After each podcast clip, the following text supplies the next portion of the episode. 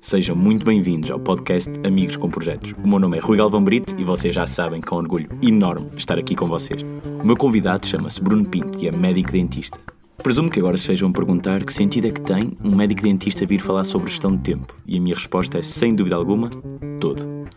O Bruno tem de fazer mais de 650 km por semana para conseguir dar as suas consultas, tendo agendas de cheias de manhã até à noite. Numa altura como a que estamos a atravessar, os médicos dentistas têm de cumprir escrupulosas medidas de segurança e de higienização de cada espaço, e acima de tudo também têm que lidar com as inseguranças e medos de todos os seus pacientes. Então, uma gestão de tempo é cada vez mais fundamental numa área como a medicina dentária. Espero que consigamos aprender, mas acima de tudo, ganhar uma maior percepção do impacto que uma boa gestão do tempo pode ter em toda a nossa qualidade de vida. Aproveitem e fiquem por aí. Até já. Minor, na minha opinião, que era a minha experiência de, de, de condução e não sei o quê, que estávamos a dizer dos, dos mil quilómetros por semana. Estava a ser bastante redutor num assunto que, na verdade, eu acho que é a gestão do tempo. Que é isso que, realmente faz a diferença a longo prazo no, no, no, num projeto. O que é que queres dizer, então, aqui neste caso, com a gestão, gestão de tempo a longo prazo? O, o controle sobre o, o teu tempo é que te leva ao sucesso a atingir, porque tu tens que saber todas as, as variáveis que tens, os recursos que tens disponíveis para tentar, para tentar usar o, o mínimo possível para atingir o sucesso, para atingir o ideal que tu queres. Ideal esse que nem sempre é possível. Ou seja, às vezes tens que fazer o melhor possível, nem sequer é o ideal, com os recursos que tens. E esse conhecimento é que é, é que é muito importante. E tudo parte pelo tempo que tens para planear. O tempo de planeamento, e aqui aplicando um bocadinho à minha área, Consideras que o planeamento para ti é, é a chave de conseguir ter uma gestão de tempo? Fundamental. Uh, aplicando aqui um bocadinho à, à área da, da, medicina dentária, se te surge um, um, um, problema, que é um paciente que te traz uma história, te traz-te um, dados clínicos, tra traz-te uma vida e traz uma boca e traz problemas na boca. Tu tens que ter tempo para parar, ouvir o paciente, ver o que ele te apresenta, as queixas dele, o que é que o que é que ele quer realmente e fazer um desenho mental rápido na tua cabeça, mas tem que ser uh, lento o suficiente, tens que ter tempo suficiente para pensar direito, para pensar, para criar esse, esse projeto para aquela pessoa, depois para o pôr em prática e depois para aproveitá-lo.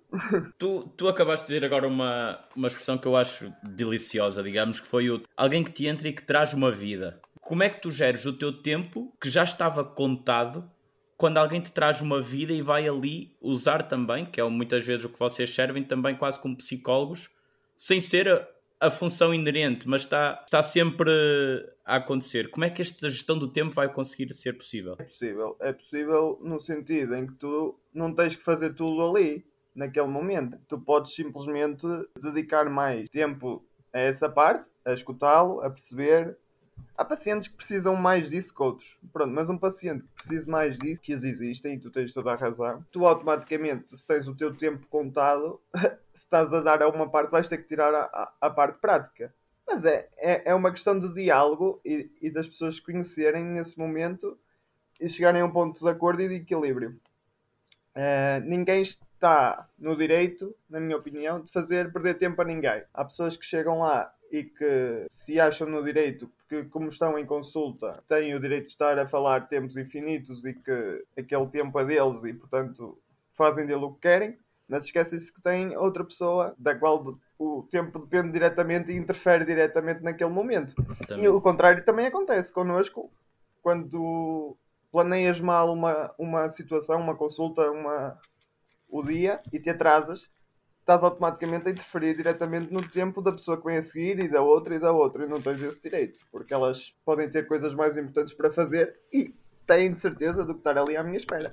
E fizeram, como tu já disseste, o planeamento delas, delas mesmas, não é? E não estavam e não estavam a contar logo com esta interferência externa, neste caso, que ainda nem é, é na consulta delas, não é? é? Eu acho que o que falha muitas vezes é acharmos que nós vamos conseguir fazer as coisas mais rápido do que o que realmente vamos e negligenciamos aqueles tempos menores, detalhes e não sei o quê, que às vezes te prolongam, seja 10, 15, 20, meia hora, é que no fim de contas é um, é um tempo enorme. Essa falta de controle de, de te achar superior àquilo que tu realmente consegues é que realmente depois faz a diferença ao fim. Ou seja, é preciso ter bem planeado o tempo da atividade, mas também o tempo que te leva a preparar a seguinte. Não sei se me fiz entender. Fizeste, e eu, e eu agora até queria aproveitar. Tu voltaste aqui a falar do planeamento, então é o meu encadeamento perfeito para te perguntar que etapas é que tu consideras fundamental para um bom planeamento? Primeiro, pensar. Não, aliás, primeiro ouvir. Primeiro lugar, ouvir. Segundo lugar, pensar nela. Terceiro lugar, agir. Havia, havia um, um, ditado antigo que dizia assim: quando te aparece um problema, 70% do tempo tem que ser para pensar e só 30% é que tem que ser para agir. E faz todo sentido, porque se tu tiveres todas as, as etapas pensadinhas na tua cabeça, tu quando chegares à altura de agir já não vais ter que estar a pensar nelas, ou seja, já é tudo muito mais fluido e muito mais dinâmico.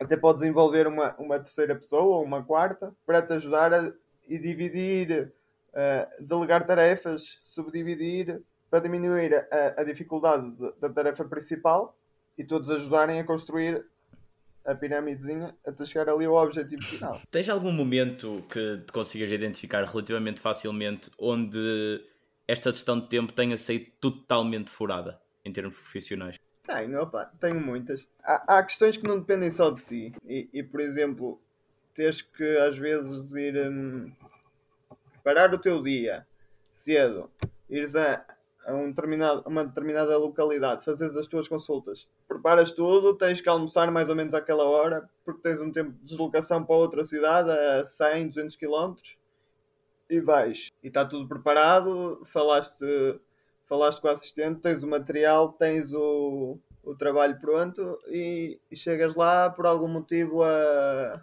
Não há luz, não há água. Não há chaves, não há. Não há chaves. Falhou. Falhou um detalhe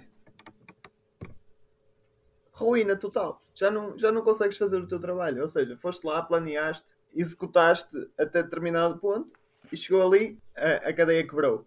Pá, e, e, nem sempre depende de ti. É, é, frustrante às vezes, não é? Porque, porque foste perder o teu tempo, basicamente, e dinheiro, e na verdade não foi produtivo, mas não é. Ou seja, como não depende só de ti, não tem que ser uma frustração só tua. Ou não tens que carregar. Hum só, só nos teus ombros essa, essas, essa, essa frustração. Se bem que às vezes as consequências são para ti, só, unicamente. Mas faz parte do processo. Acho que se quiseres ter o controle total das coisas, também tens que assumir a responsabilidade de ter um projeto próprio ou, ou de seres tu, seres tu a, a mandar e tentar controlar o maior número de, de variáveis possíveis. Mas há coisas que fogem completamente do nosso controle, não há hipótese. Consideras que tens então uma, uma forma de pensar mais autocrática, onde, onde o controlo. E se consideras que a gestão do tempo está ligada também a uma forma mais autocrática de, de liderar? Sou bastante rígido no que, no que consta a, a horários, menos de manhã cedo quando toca o despertador. Aí é uma luta pessoal. tenho vindo a trabalhar ao longo destes anos, em que o, o despertador de manhã parece que adianta sempre mais 15 minutinhos, por aí. Epá, e acaba por fazer a diferença, acreditas? Claro que um bocadinho de ginástica consegues apanhar o ritmo outra vez e está tudo bem, mas era uma coisa a melhorar. Voltando atrás, ser um bocadinho rígido com, com, com a preparação de um dia, do dia anterior, a preparar o dia seguinte, a pensar realmente fazer uma lista na cabeça do que é que tens para fazer, com que ordem é que a vais fazer, quanto tempo é que vais demorar a fazer cada uma e o intervalo, aquilo que estávamos a falar há pouco, e o intervalo que demora a passar de uma para a outra. Epá, eu acho que é um método. Qual é que é realmente o tipo de planeamento ou como é que nós devemos conseguir fazer esta gestão do tempo para que haja o mínimo de falhas possível? Há estudos que dizem que só és completamente produtivo durante 3 a 4 horas do teu dia e completamente uh, produtivo numa tarefa seguida durante no máximo duas horas. Okay. Parar tudo direitinho para, para não para tentar não procrastinar e dar um tempinho de pausa maior entre a outra tarefa, aí já acho melhor. Porque é da maneira que vais chegar mais concentrado à próxima e focado no, no, que, no que realmente tens para fazer e queres fazer. estabelecer um limite de tempo entre cada uma também é muito importante, porque é da maneira que não te estendes demais e para horas extraordinárias e uma perda de controle total. Acho que essa, acho que essa gestão de tempo é, é trabalhada e é, é errando muito a que, a, que, a que a consegues perceber. Com o passar do tempo, tu adquires essa experiência, essa, essa maturidade, maturidade essa, essa exatamente. esse conhecimento e, e, principalmente o respeito pelo teu tempo e pelo dos outros, porque lá está, ninguém tem o direito de interferir no tempo. No tempo, entenda-se que para mim o tempo, neste caso, quase que se enquadra na vida. Ou seja, não tens a, estás a interferir diretamente na vida da outra pessoa. Não, com, com, o teu atraso ou com o que seja, o que quer que seja que estás a fazer com, com o teu tempo que vai mexer no, no, tempo de outro alguém, estás a mexer na agenda do outro alguém. Eu já ouvi, já ouvi gente uh, a dizer, ah, uh, ah, eles é que têm que esperar por mim. Pô, isso é de uma, de uma indecência, de um, de um egoísmo e de uma falta de, de respeito inacreditável. Não, não, faz sentido nenhum. Ninguém tá, tem que estar à espera de ninguém. Fica de muito bom tom chegar a horas e tu, quando vais a uma, uma entrevista de emprego, se alguém te chegar a duas horas atrasado ou meia hora atrasado, o que é que tu dizes? Já, já, já quase não vale a pena, pena entrar. Já não vale a pena contar com ele essa, essa, então porque é que ao longo do tempo uh, adquires uma postura que ah, agora já têm que esperar por mim? Também não faz sentido nenhum, não é? Achas que, a, que o poder traz esse relaxamento? Não necessariamente. Não necessariamente. Acho que é mesmo da, da, da, do respeito que cada um tem pelos outros, sabes? Às vezes acontece que quem tem mais poder tem mais responsabilidades, então tem mais tarefas ao seu encargo, não é? E pode atrasar-se porque teve, aconteceu algum imprevisto ou, ou, ou planeou mal a tarefa anterior e não, não deu tempo para chegar lá a horas. É? Aí o poder pode estar mais associado a atrasos por causa disso, porque levas mais, mais tempo a fazer as mais coisas que tens, tens ao teu encargo. E agora, um pouco como, como mensagem final, que três dicas é que tu darias a alguém que anda constantemente atrasado? Como é que como é que se combate estes atrasos que as pessoas dizem, ah, mas eu já não consigo, eu ponho o despertador, não dá. Eu, eu marco com o tempo, eu chego tarde à mesma. O que é que tu dizias para, para estas pessoas mudarem? Olha, dizia, em primeiro lugar, para tentar realmente descrever o que é que, o que, é que fazem ao longo do dia, ao detalhe. Ou seja, para perceber o, realmente onde é que está o problema, onde é que estão a perder esse tempo.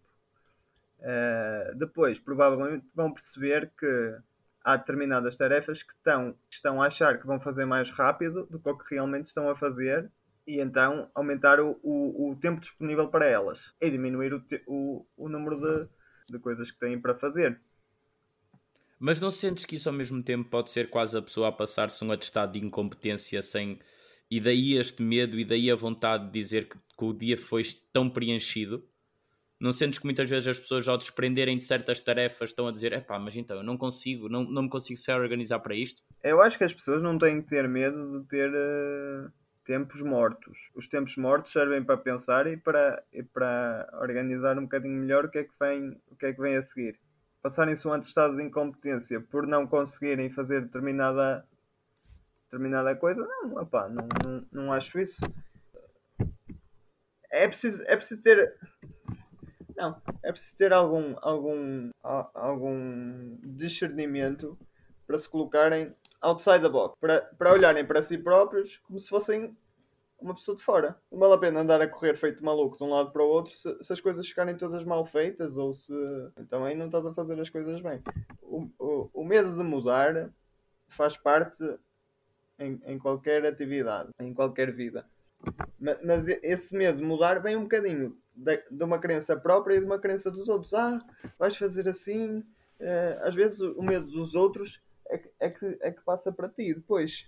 Uhum, sem dúvida. A pressão, a pressão social de termos estar sempre ativos. Exatamente. Essa mudança às vezes implica ter que reestruturar o teu tempo, passar a, a, a, pensar dele de outra forma, passar algum tempo sozinho, passar algum tempo sem fazer nada, mas, na minha opinião, é a base para cresceres, para melhorares. Ou seja, é o chamado dar um passo atrás para dar dois à frente a seguir. Uhum. Assim, tudo precisa, tudo precisa do seu tempo de habituação e de, e de maturação, não é? Por exemplo, quando estás a, a, a liderar uma equipa, dares o exemplo de, de teres um, um, um horário uh, equilibrado e, e bem definido e bem estabelecido, acho que é um exemplo fundamental para o sucesso depois da tua equipa querer seguir esse, essas pisadas que tu, que tu criaste para a tua empresa também. Concordo a 100%. E és a favor do. Mas é assim, aquilo que cada um faz com o seu tempo depende das vontades próprias, não é? Cada um naquele momento. Imagina, eu também tenho momentos em que vou para o café ver o futebol, porque é aquilo que eu quero. Ter essa consciência é o mais importante para depois chegares ao fim do dia e não dizeres epá, estive no café e não fiz metade das coisas do que tinha para fazer. Ou seja, estabelecer uma, uma digamos, uma, uma importância e uma urgência às coisas. Ou seja, há assuntos importantes e não urgentes. Acho que aí é o que te deve. É, é o, deve ser o, o teu foco principal, os assuntos importantes e não urgentes. Claro que de, de, vez em quando estás na tua vida de importantes e não urgentes e surge alguma coisa importante e urgente. Claro. Então, automaticamente, isso passa a ser a tua prioridade. Tudo o que é importante e urgente é, é, é o que vais fazer em primeiro. O que é importante e não urgente deve ser a tua. A tua linha o, base. Teu foco, o teu foco. O que não é importante e não urgente, na minha opinião, é para, é para eliminar. É perda de tempo. A não ser que realmente queiras fazê-lo. Mas tem que passar para uma lista mais baixa das prioridades. E depois há, há, os, há os não importantes, mas urgentes. Uh, isso, na minha opinião, virá em terceiro na lista. Agora, o que é que tu queres fazer e o que é que, o que tu não queres fazer conta muito, não é? Imagina, o, o, uma reunião familiar. Epá, não me apetecia nada ir para aquela reunião se não te apetecia e se não achas que te vai acrescentar grande coisa, não vais. Agora, se não te apetecia e realmente é importante para definirem uh, uma, uma viagem em conjunto ou. Aí, meu amigo, não te apetece, mas vais ter que ir. Vai é? ter de ser. vais ter que ir porque é importante realmente que tu vás e que tu dês as tuas ideias. Nem sempre, nem sempre nos apetece fazer as coisas, mas é importante que as façamos. Acho que uma pessoa só consegue ficar realmente descansada quando, quando realmente tem, tem, tem as coisas eh, mais importantes feitas.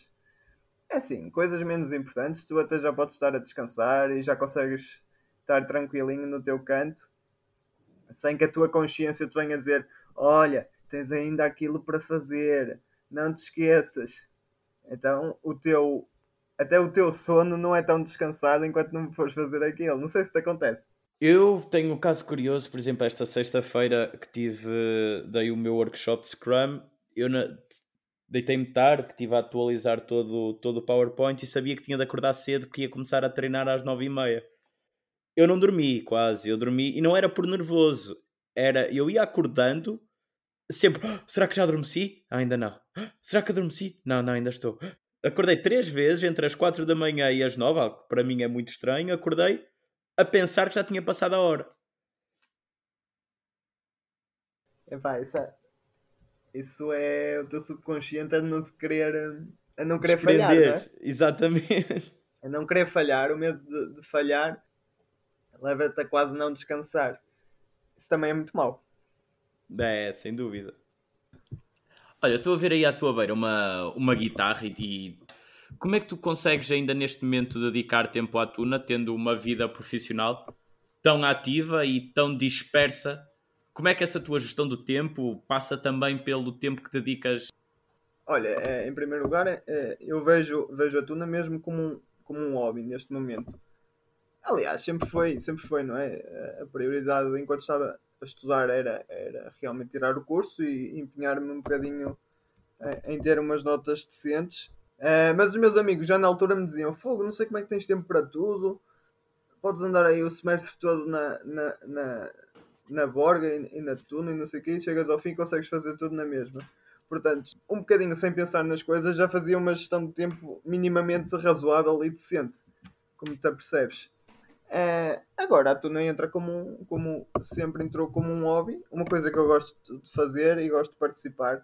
Levou o seu tempo a a crescer e, e, foi muito tempo dedicado para agora uh, assim, dar um corte radical e dizer já não vou mais, já, já passou o meu tempo, uh, a minha vida em Tuna já acabou e, e, pronto, agora quem lá está que se desenrasque.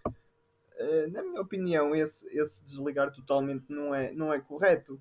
E sempre que posso, sempre que arranjo um tempinho e que é importante que eu realmente vá e que eu também queira ir, apareço e com todo o gosto irei continuar a aparecer. Ou seja, podemos dizer que entra no patamar dos assuntos, neste caso, quando tu consideras o importante, não urgente.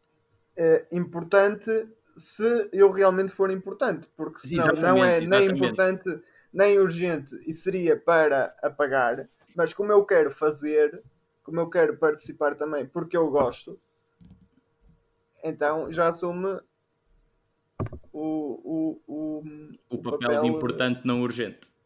Importante não urgente. Tirando naquelas vésperas festivais que quase que, quase que fica urgente, não é? É, aí fica completamente urgente e tem que ser a tua prioridade máxima e foco 100%. É, é, é, essa distinção que eu queria fazer um bocadinho com, com o que eu estava a dizer. Perceber realmente o que é que queres e o que é que não queres, se é importante não só para ti como para os outros que vais, porque pode ser mais importante para os outros do que para ti. E se é urgente ou não urgente. Bruno, olha, adorei esta conversa. Eu também, Rui. É sempre um gosto uh, falar contigo, está bem? E assim chegamos ao fim de mais um episódio. Dentro da gestão de tempo, é fundamental saber que nós temos que conseguir delegar tarefas. Delegar não é passar-nos um atestado de incompetência, mas sim confiarmos em outro alguém o trabalho que estamos todos a tentar conseguir fazer. Temos também que saber priorizar o nosso trabalho e o nosso esforço. O nosso tempo não vai ser o mesmo nem a qualidade para todas as atividades que nós vamos fazer. Por fim, três dicas fundamentais para uma boa gestão de projeto. Saber dizer que não. Saber dizer que não é um passo muito importante para sabermos gerir o nosso tempo. Nem vamos conseguir fazer tudo num dia e não há mal nisso. Ao mesmo tempo, temos que conseguir fugir à tão típica procrastinação e que nos consome noite e dia. E para conseguir completar tudo isto, era muito importante termos deadlines nos nossos projetos e nas nossas etapas. Ter uma data limite vai ser muito útil para conseguirmos uma maior noção de quanto esforço vamos pôr em cada etapa. Nos próximos episódios, vamos entrar numa espécie de festival agile, onde vamos dar mais noções do que é isto do mundo ágil como é que nós vamos conseguir transformar de modo mais dinâmico. Fiquem por aí, fiquem atentos. No LinkedIn e no Instagram vamos ter muitas novidades e só vos posso dizer até ao próximo episódio. Um grande abraço do vosso amigo Rui Galvão Brito.